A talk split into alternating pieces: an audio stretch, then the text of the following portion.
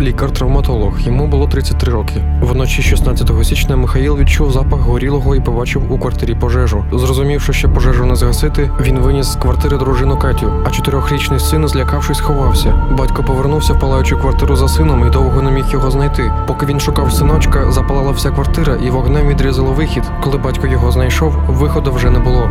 Треба було лише стрибати. Батько міцно притиснув сина і стрибнув з сьомого поверху вниз. Тема сьогоднішньої програми Всемогутній батько.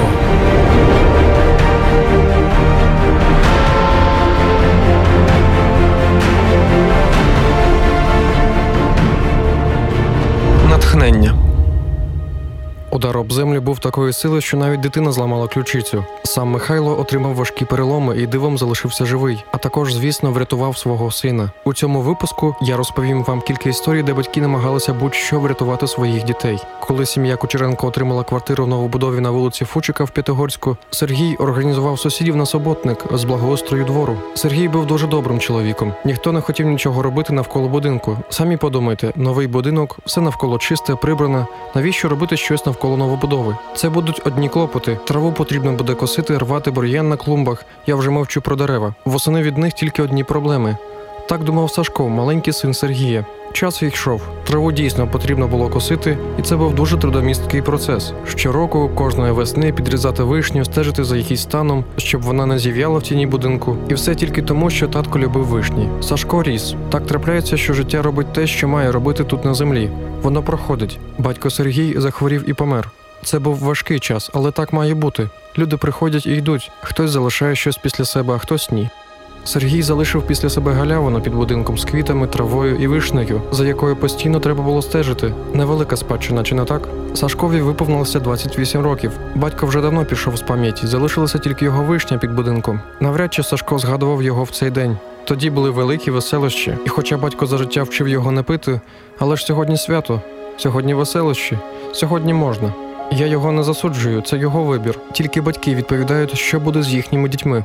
Але я навіть не засуджую його батька. Ми люди, ми не звірі. Нас підокремлює розум, право вибору. Батько не може прикувати сина ланцюгами і сказати роби так. Виховання це не в'язниця, це тільки приклад. Краще своїм життям показати дітям, як потрібно себе вести, адже вони схоплюють все. Нехай запам'ятають вашу поведінку, і потім у них не вийде поводитись по-іншому. Непогана пам'ятка виходить з сьогоднішньої історії, але повернемося до нашого свята на четвертому поверсі новобудови, клумбі з вишнею та досажі, який вже був на підпитку.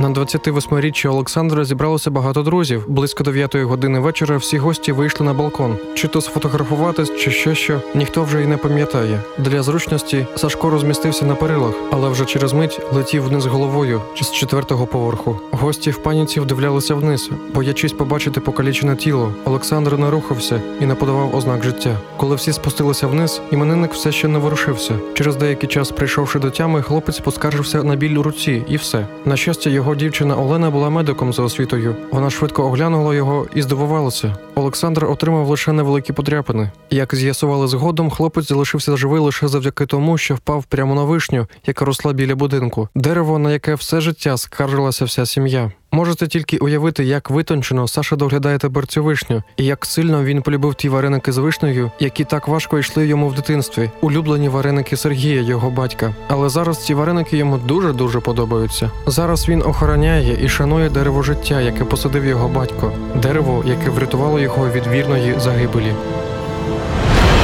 Хто може тебе врятувати завжди? Наступна історія після реклами.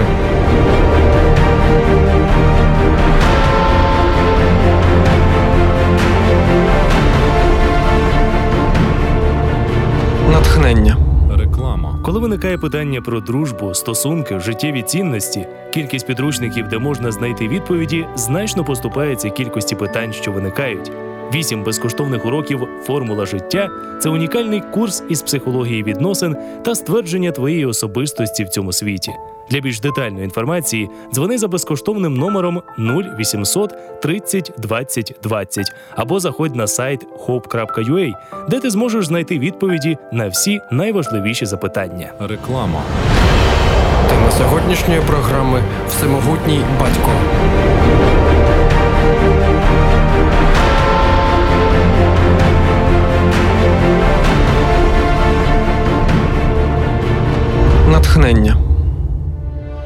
Багата людина і його син полюбляли збирати рідкісні витвори мистецтва. Вони часто збиралися разом, щоб милуватися яким-небудь чудовим шедевром. Але почалася війна у В'єтнамі. Син був покликаний в армію. Він проявив себе відважним і сміливим солдатом. Рятуючи життя іншого бійця, він втратив своє власне. Батько був сповіщений про втрату сина і глибоко горював про це. Приблизно через місяць, якраз перед різдвом, пролунав стук у двері. Біля дверей стояв молодий чоловік з великим згортком в руках. Він сказав: Сер, ви не знаєте мене, але я той солдат, за якого ваш син віддав своє життя. Того дня він врятував багатьох. У той час, коли він ніс мене на своїх плечах, куля пробила його серце, і він миттєво помер. Він часто розповідав про вас і вашу любов до мистецтва. Молодий чоловік протягнув згорток. Я знаю, що це небагато. Насправді я невеликий художник, але я подумав, що вас син хотів би, щоб ви мали це. Батько відкрив згорток. Це був портрет його сина, намальований молодим солдатом. Очі молодої людини, зображеної на портреті, так сильно притягували його, що він не міг стримати сліз. Він подякував солдата і запропонував йому плату за портрет, а молодий чоловік заперечив: Ні, сер, не треба. Я ніколи не зможу оплатити те, що зробив ваш син. Він врятував мені життя. Це занадто великий подарунок. Важко слухати таку історію, і ще важче судити про неї. Батько не зміг захистити свого сина. У свою чергу син показав приклад великої любові до ближнього. Колись давно, точніше, майже дві тисячі років тому, Ісус Христос помер на хресті за наші гріхи. Його батько не міг його захистити, бо син пішов на цей вчинок добровільно. Він зробив це для нас, щоб ми могли врятуватися, щоб ми могли прийти до нього і розкаятися у своїх гріхах. Я не можу змусити вас зробити цей вибір. Можу тільки розповісти про те, у що вірю я. Але що хотілося б сказати, це дає мені найбільше натхнення, яке колись я міг відчувати. У завершенні я зачитаю вірш, який хотів би, щоб ви згадували у 2016 році, коли не буде цієї програми, не буде поруч батьків і, можливо, не буде поруч когось, до кого можна було б звернутися за допомогою.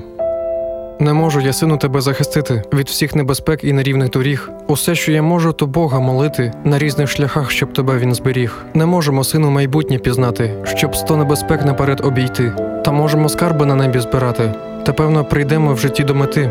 Не в силі ти сину життя влаштувати, щоб так все стелилося, як ти забажав. Ти можеш на Бога завжди покладатись. Він все передбачив, про тебе подбав. Ми люди безсилі, комашки безкрилі, та маємо могутнього Бога Творця. Він бачить, він чує нас кожної хвилі, пильнує, щоб билися наші серця. Ні мама, ні тато не в силі додати здоров'я чи щастя чи день до життя, а той, хто над нами, керує світами, до нього звертайся постійно, дитя.